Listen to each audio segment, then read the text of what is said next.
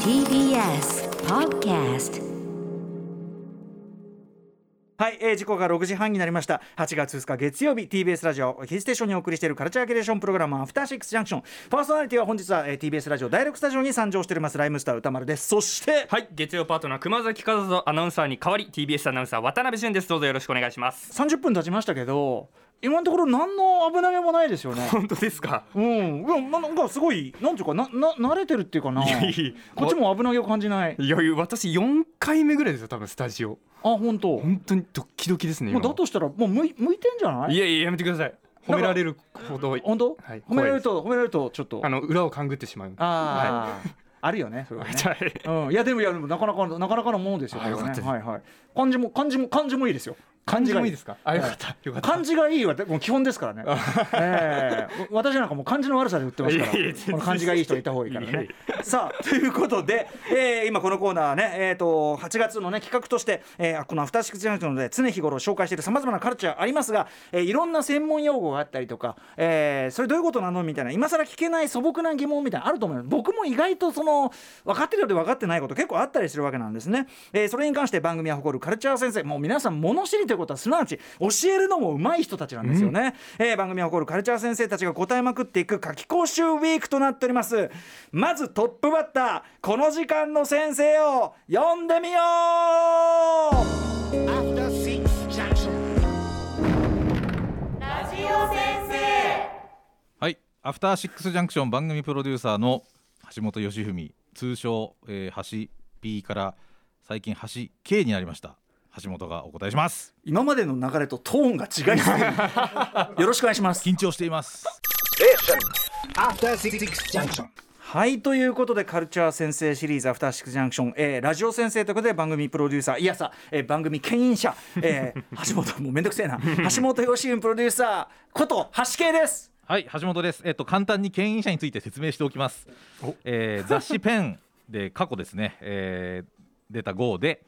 えー時代の牽引者名物 P が見据えるメディアの未来というタイトルで私橋本とお元テレビ東京プロデューサーの佐久間信之さんが対談をしたという記事があってなので自称ではなくてメディアがそうね呼ばれたから時代が俺をそう呼んだってことだよねことですし、 うんあと BSN で放送中「スーパーササダンゴマシン」の「チェ・ジバラ」という番組でえはえ実際に、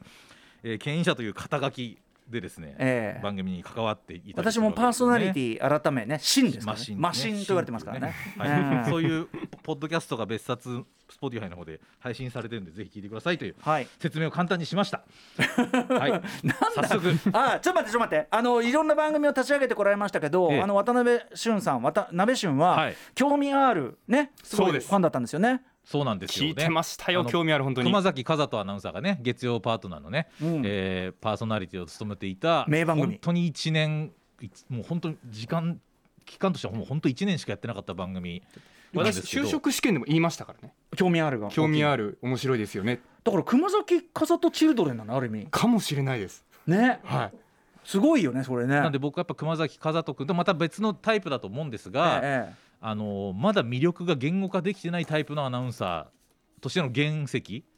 だなと僕は思っています。私はがいやいいやそんなことないですただ原石のうん原石ってダイヤの原石だなって見たらわかるじゃないですか。えでも原石かどうかわからない原石みたいな状態っていうかえディスってます いやできてないです多分中には宝石があるんだろうけどまだね原石外側はかもしれないなっていうなるほどそれも石ですけでどもね十分でもなんかもういやもう素晴らしいですやっぱり正もうね直さっていうのはこれ本当大事だと思うんで、ねえ、はいまあ、あの熊崎君のあのねあのいぶかしみもあれも正直さだもんねそうですそれは本当素晴らしいですよね、うんはいそんなこんなでラジオ先生、は死刑でございまはす、であのこれ2回目なんですけどもあの1回目やった時に大変多くの質問をいただいて、うんでポッドキャストでも質問に答えるっていうのをやったんですがまだまだやっぱり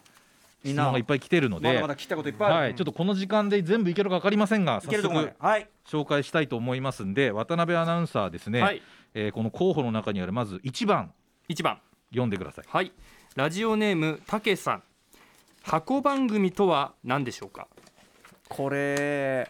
ねはい番組の中に違う番組があることはわかるのですがなぜそのような番組構成になっているのでしょうかまたスポンサーのついているコーナー、まあ、アフターシックスジャンクションで言えばラジオできるかはい、な、 Spotify さんのコーナーでしたね、はいはいこれとの違いは何でしょうか牽引者様よろしくお願いします、はいということでした、えーこれ箱番組という言葉を時々あの番組の喋り手の方が使うと思うんですが、はい、あのーこれ多分ね説明がないまま使われるこあとがの多いんですよ言っね。ちゃえば業界用語業界用語でまんまはっきり説言って明なくね、はい使っちゃってますこよれねね浮船番組ということもあるんですが、えっとラジオ番組の生放送の中で突然音楽あの録音された番組別の番組が始まることってよくあると思うんですね聞かれててね。はいええでその番組のことを箱番組と言ったりします。単にスポンサードじゃなくてそうですねこう箱に入ってこう中に、まあ、で語源は僕も分かりませんけど、まあ、イメージで大体分かると思うんですカンがパカンパケしたものがそうですねうんはい、まあ、要はその録音番組のことを言うんですがこれ例えば、あの何らかのその事情で、えーその時間帯にその別のスポンサーさんなり、まあ、いろんな内容が、はいあの放送しなければいけなくなった時に、あのその、まあ、生放送よりも優先してあーその録音番組を流すということはあのありえますね。あー絶対にだからそれだけはこう中身は保証されてそうるですね。えっと、んだから最近で言うとあのこの番組の中で言えばあのオリンピックのダイジェスト番組があー8時台にはい、流れていると思うんですが、はいはいあれはいわゆる箱番組と言われるなるほど番組になりますので、うん今日もまさに流れる、なるほどねこの番組の中でも箱番組は存在しかも箱だかららちょっと実はあのかける曲によっては時間帯がちょっとずつ違ったりしますもんねそうですねれ浮船番組、いやこれ時間で必ず出るみたいなやつももちろんあるんですが、うんあの多くはですね時間出る時間はある程度こう前後する多少前後する大体この時間からこの時間ぐらいで決まってはいますけど、はいはいあのというのも特徴かもしれませんよね。なるほどねはい、でこれあのスポンサーがついてることもすすごく多いですがそうじゃないものももちろんあるのでほうほうほうあの状況はいろいろあるとは思いますあーそうがうん生放送例えば3時間あったらあの必ずその中に10分番組が入るみたいなことは別にルールとしてあるわけではないんですけなどるほどあの、まあ、必ずラジオ聞いてると皆さんあの遭遇するあの録音番組が突とあのははず始まるときにはいあの番組のことを箱番組と呼んでいますと。なるほどねうん昼なんか多いですよねやっそぱうですね昼もまあ、うんありますし、うんそうまあ、っていうことですね。だから、まあ、違いというよりはあの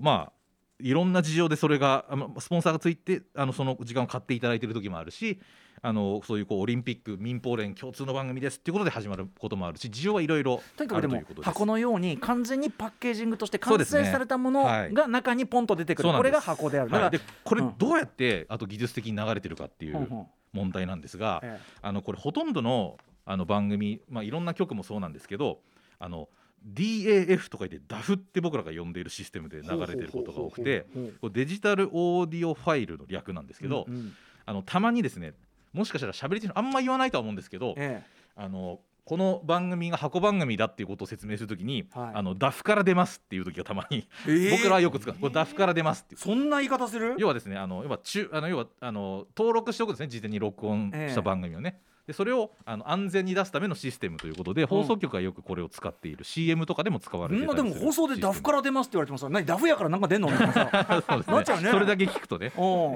DAF 説明もなしをうんダフと呼ぶああっていそうでうすかことですねバンクという場合もまああったりもしますが、うん大体どの曲も同じようなシステムを使っていますへえはい、なのであのなんかあのその時間になったら手動でこうあの何かデジタルファイルをクリックしてるとかそういうことではなくて、うんあの事前に登録された音が流れるみたいなあの形になってま我すね々、にはどうすることもできないうん、そ うですねどどうすることもでききないようになってるねそのための箱だもんねでもそのあれねダフトシステムは非常に安全なので、はいあのプロが使うその、まあ、エラーが少ないものなのであの基本的に録音番組が必ず安心して出せるようなシステムをつく使ってるという感じですね。前回のさカルチャー先生の時もさそのここのはサブっていうぐらいで、うん実はメインマスターがいてとかさなんか結局ここはさやっぱりね俺たち初戦猿回しのサラダなんつってるけど、ねやっぱり初戦は末端なんだなやっぱ 末端じゃないですねうんその喋り手がいないとせい出すものがなくなりますからね。まあねどっはいちはがいとかじゃないですでけど、もね箱っていうのがすごくイメージしやすはいい言葉なんですね、だからですね浮舟にせよねそうなんですね、ううんでそれで言うとですねもう一つ非常にいい質問が来てまして、うんはい、 11番はいの質問11番これ僕らの便宜上の番号なんでリスナーの方気が 気あの気にしないでくださいねリアルタイムで僕らが整理番号を作ってるだけですそれがノイズになるわ、うんはいラジオネームジャリオさん本当に素朴な疑問ですみません細かいことですがずっと気になっていたことですいやいやいいよいいよラジオで曲を流すとき AD さんが CD セットしてと番組とかで話に出ることがありますが、うんこれは番組で実際に音を流す瞬間に AD さんが再生ボタンを押しているんですかほうはいこれ確かにうん言われてみればですよね、うん見えないですからリスナーの方からこのスタジオでどういうふうに音が出ているかの、ええええでもこれ確かに言わこれ AD さんがこれ今流れてる BGM とかはい流れてますねこれ CD ね、えこの CD を、まあ、CD かデータか分かりませんけど全部再生するときに AD の人が「行きますよ」っつってカチッとかってボタンを押してたとしますよね、はいそしたらこれほとんど AD のの人がボタンは押すだけの仕事になってしまううんあーと思いませんかうん今ずっと音は何かしら流れもたうりもはやアシスタントディレクターじゃなくてもうその再生役ですよ、まあ音響係というかうんうんだからこれはですねあのもちろん局によります局によりますけどどういう形で再生曲が流れてるかうん俺も分かってるよ分かってない歌間さんこれねほんの隣の部屋で起きてることなのに、実はどうやって曲がお AD が CD セットしてるのは見えますよねあのよ今ねよく事前にね例えば曲かけるだけそうでそうそうそうその CD この曲かけてとかねまあその機械に入れてただね通常の CD プレイヤーと違うんだよなんかねあ違いますよねでなんかもうん AD が CD のこれ TBS ラジオの場合ですよ今のね、AD さんがちょっと今これ一回ちょっと曲をじゃああの止めてみてくださいこの BG をね止まっためました止めましたねうんすこごいれはフェーダーを下げましたよねこれ普通単にねにあれでしょあのタクで下げてんでしょあれはこれは今うんタクでうんうん BG を下げましタたクっねてのはそのあのミキサーあってのいうミかキなサーのフェーダーですはいはいねでもこれじゃあ次の曲を出すときに今から出してもらいますけうんどうんうんさ歌間さんサブをよく見ててくださいええ AD がそ普通ボタンを押してたらですよ、ええええ AD さんがそのラックに手をかけてええ再生ボタンを押してるのが見えるはずなんですよ。違いますね今何違いもましすてなか、じゃあはい手手ぶらデですィレクはいターの方、次の BG を出してくださいどうぞこれははいどうでしたかザザサウ歌丸さんナどうでしたこれはザサウナザ・サウナザかサかウりまナしはたい宇多田さんピピピもはい AD さんボタン押しましたか押して今ないですじゃあなんでボタンこれ曲が流れたんでしょえうっか、とちょっとじゃあ俺の推理、はいなんかもともとデータとかなみたいのに要するにミディじゃないけど、はいなんか同期させてやって、うんその手元のサブで全部なんかできるようになってえっると、、つまりディレクターがなんかボタンを押してるんじゃないかいやえっとエンジニアつエンジニアがボタンを押している、うんでも歌丸さんエンジニアボタンを押す手があんま空いてないと思いますよなぜならフェーダーを調整しなきゃいけないから音量を調整しなきゃいけないからえじゃあだか誰らがこれはどうやってやってるかは超能力あのご存知の方はご存知だと思いますけどこれはフェーダースタートという技術を使っていますフェーダースタートつまりですねえっと例えば CD のそのを司るフェーダーがあるとしたらその CD のフェーダーを0からあのある位置まで上げますよねその上げることがスイッチになるんですよあーよく電伝統とかでありますよねあのそうそう明そるうそうさ調整できるやつとかで、はい、スイッチとそのなんていうの量がそうなんですあのい一致してるやつありますけど、はい、だから、えっと、C 音楽出す時はこれ基本的にあのフェーダースタートを使っていることは多いあの TBS ラジオは多いです、うんなのであの AD さんが再生ボタンを直接押すってことは TBS ラジオだと少ないスタンバイしてあって機械の中にスタンバイしてあってあそのリモートボタンっていうのがあるんですね、うんうんうんあの緑色のボタンを押すとフェーダースタートのところに準備ができましたというランプがつくんです、でその準備ができましたというランプを上げるとカチッと上げるとなるほどそう同時に再生ができるとそのスイッチと多分クリックになってるのかなカチッてぐらいになるのかなそうなカんチッですとよなってなだるほどかねら、あのーこれ今ちょっとこのサウナをじゃあちょっとこれ BG ちょっと下げてもらって、ええね次の BG をスタンバイしてもらいますねえで、えっと、どうやって出すかっていうとディレクターの人は AD に出してっていうんじゃなくて、ええ Q を出す時に、ええ隣にいるミキサーにえ対しミキてサ Q を出ーすんです、ね、確かにいつもはいミキサーはいじゃあ次の BG をどうぞ Q 出してくださいだはい横こにれ今ディレクターがうんうんミキサーに対してフェーダーを上げろという指示をして、ええ BG が出たわええけですよ、うんうん AD さんはセットをしてリモートボタンを押しただけっていう、うんうんだから再生ボタンを押した人はいないんですね、なるほどというま状あ況あえて言えばですそのボリュームが再生ボそうタそンうですだからデねィレクターが曲を出すタイミングをミキサーに言う場合は、ミキサーがミキそのフェーダーを上げるタイミングを指示してるってうんいううんことになりますから、うんうんうんうんだからこれ実はねちょっとコツがあってちょっと気持ち早めに Q を出すとなるほどねそのミキサーが上がるタイミングとこうなんていうかな遅れずに済む。それこそその何段階かやりますよねそれこそこっちのさこっち側が曲出してください、ディレクターがこっちに Q 出す2段階 Q が出ちゃうかそらそそだからこう出し出してほしいからちょっとゆあのそのままのタイミングでいくとちょっと遅れちゃうみたいなことあはーコツとしてあるっていう、だね、からあのまあ指揮者みたいなことですもんねそディうそレうそうクターそはうねうんこれ非常にこれれね意外とシンプルだけど意外と知らない人も多いかな知っていうねらなかフったェーダーを使って全で然わからないただもちろん直接出す番組とか放送局もいっぱいありますのではいあのこの技術を使ってるところと使ってないところがあるとね、あのと普通にターンテーブル手元にあってこうやってそれ昔だよねそうです DJ スタイルのやつもありますもんね。はいはいはいそうなんんですよ、うん、はい、非常にいい質問でしたえっ、とねこれねちょっとここらで実は今日渡辺アナウンサーも質問用意してるっていうふうに聞いたんですよ、そうですねはいいいんですかなので一つちょっとここで伺っときたい一つですねあのやっぱり私はあの、まあ、リスナーとしてもラジオ楽しんでますし、うんまあ、アナウンサーとして番組にも出させてもらってるんですけど、うん制作者の方の、うんそのが考えるいいパーソナリティいいアシスタントパートナーっうんていうのは橋本圭さんから見てどう思うのかななるとほどね非常にこれは深い質問なんで 全然ちょっと答えるのにちょっと考えなきゃいけないのでちょっとその間に別の質問ちょっといきましょうね えっとですね次はですねカルチャー先生 えっとですねあれ最後に答えますああそうなのねえっとちょっと思ったよりりでかい質問来ちゃったでかい質問うんでかい質問えっとねどうしようかなえー次はあえっと5番5番はい整理番号5番こちらのはねいはいあくまでこっちの事情ですねそうですね説明が増えてるあの最初の2行だけでいいですはい、ラジオネーム猫萌えおじさん、はい番組に出演するゲストの方々はどのくらい前からオファーを出しているのでしょうあかー実際にオンエア当日までのざっくりとしたスケジュールを教えてほしいですなるほどはい、これは確非常にあの、この番組で言えばっていうところになると思うんですが、うんアフターシックスジャンクションの場合はコーナーにもよりますけど主に1か月後ぐらいの予定をみんなで立て始めて、はいでそ1か月後ぐらいのオファーをしていくっていうのが割とスタンダードなはいはいスパンですね。あのーね受けてくれるかどうかもわかんないですかそうらでねすねもちろんねううんんもちろんもっと先々で相談する場合もありますしあとは決まってない場合は再来週のまだ決まってませんって時もある。あるよね綱渡りの時あるよねなりますでそれはもう毎日やってる番組は常に、うんあのー要は抱えてる問題だと思うブ確かッにキングっていうのがね生放送である以上、うんだからこれ他の番組だと大体こう翌週のお知らせをすることが多いですうんよね、うんうん前の週にね最低限そでものギリギリまでに決まってないこととかもやっぱりある。本来だったらそのさ来週の告知をする来週瞬間には最低限決まってるべきだけ来週こどの人とかこの企画って言いたいんですけどそれでさえこまでに決まってるかどうかっていうのが最低ラインだったりしますえね決まってないのにこう言っちゃったみたいな時はないんですかあるよね決まってないのに言うことはないですよ、まだ決まっていやでもその来週のゲストは今鋭意ブッあキンそグうそう中ですみたい企画がな決まっててゲスト決まってるってことはあります、ううんんうんうんでも大体のスパあンで決まってない人の名前を言うそれはないよそれはないあそそれれははそれはないそれはない、うんそれはミスですからね、それはっきり言ってね。あとそのでも同時にあれですよねあの例えば何かこう時事ネタというかさ何かこうそのタイミングで何か事件とか起きて、うんあのコメント欲しいって時は急遽あ本も当ちろんにうんその日のうちにねそうですねうんだから決めることもあうんあのこれ番組によると思うんですよね、そういうなんか割とこうあのなんかホットな話題を扱うっていう番組は多分近いブッキングの仕方をすることもあるだろうし。あのもうちょっとこ確うかにあの予定が皆さん結構ある方をお呼びする場合はあの先々まで決めるってこともありますが、まあ、大体1か月っていう人多いんじゃないでかもなってセッ感じがションとかだったらもうちょっとスパン短いかそうもああねいだからうねその場、うんその日その日でこう決めていくみたいな確かに確かにものはもちろん違いますし、うんうんあの時事ネタだったらもちろん差し替わることもあるとはいいうことですが、アフターシックスジャンクションについては大体一1月ヶ月ただ、ライブダイレクトはもうちょっと先ですね、2ヶ月ぐらい先まで見てることがあー多いっアーていティうストは感じね、やっぱり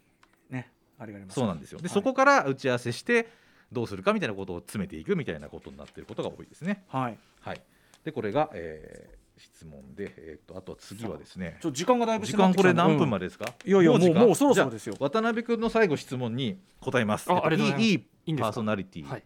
これ最初にあのこれ別に褒めほなんか身内褒めるとあんま良くないんですけどあの正直だおキャラクターっていうのは僕すごいあのいろんなところで聞かれることがあっていいパーソナリティってどういう人ですかって聞かれることがあるんですけど、正直なことが最低条件ですって僕言うことが多いんですよ。へえあのそれなんでかっていうと面白いことを言うとかあの流暢に喋れるってことももちろん大事ですあの声がいいとかももちろん僕大事だと思ってるんですけど、うんうんでもやっぱりまずは人間として信用されるかどうかっていうのがラジオすごく大事な ので自信ねえなあのしょでもその正直さとか誠実さみたいなものが最初にまず伝わるかどうかが僕は結構大事だと思ってるんでなあるほどねこの人は面白がらせることよりも自分の気持ちを正直に喋ることを優先する人なんだと思ったらちょっと信用するじゃないですか人間って。まあね、毎日付き合うもんでもありますしね、うん帯とかはねなんかこの人ってうん何かを面白くし喋ろうとしてるっていうのが先に来るよりももしかしたら人間としてこうちょっと通じ合うのかなって思うこともあったりしてなるほどだだからそそこが大事にできてればいいなと僕は思ってるんでまず第一段階はそこ感で感情が伝わるメディアですからそそうでも第二段階はまた技術とかの話になってくると思うのでのパートナーとかに関してはどうですかパートナーは、えっと番組によると思うんですけど、えっとこれ特にあのディレクターとかの思いをうまく番組に落とし込めるそのバランスを取れる人っていうのが結構僕あのアナウンサーには要求されてることが多いかなと思います確かに特にアナウンサーの場合ですねうんうんその企画に対してとかそでのパパーソナリティがいたそうとしでてメインパーソナリティが言って作り手の意図があったってちょっとそこが少しずれる時があったらその間にうまく入る人っていう役割で振る舞う人が割といいとされる時がある。される時があるけどもまあこれも一通りじゃないで一すよ通ねりじゃないです、うんでもあの割とそういうでもまあでも基本的にパーソナリティなんで、うんあの僕はメインパーソナリティとそんなに差はないと同思じいますだよね喋り手だから基ね本的に同じ、じゃあ正直っていいじゃんねうんでも正直さ僕は大事だと思いまじゃあレギュラー出演は近づいてますかすそれはでもちょっとやっぱ オープニングとか聞いてるとねまだもうちょっとかなあなっちゃったああ お時間来てしまいましたなってしまいましたはい教えてカルチャー先生夏期講習ウィークトップバッターはラジオ先生ということで当番組アフターシックスジャンクションプロデューサー橋 P 改めえー牽引者橋本義文 K でしたもう何なのか分 かんない橋 K ありがとうございましたありがとうございましたそして8時から2人目の先生が登壇しますジャンクロード・バンダム先生こと人気覆面ブロガー三角締めさん答えてくれます以上教えてカルチャー先生夏期講習ウィークラジオ先生でした明日のこの時間はアニメ先生藤津亮太さんが登場します Station.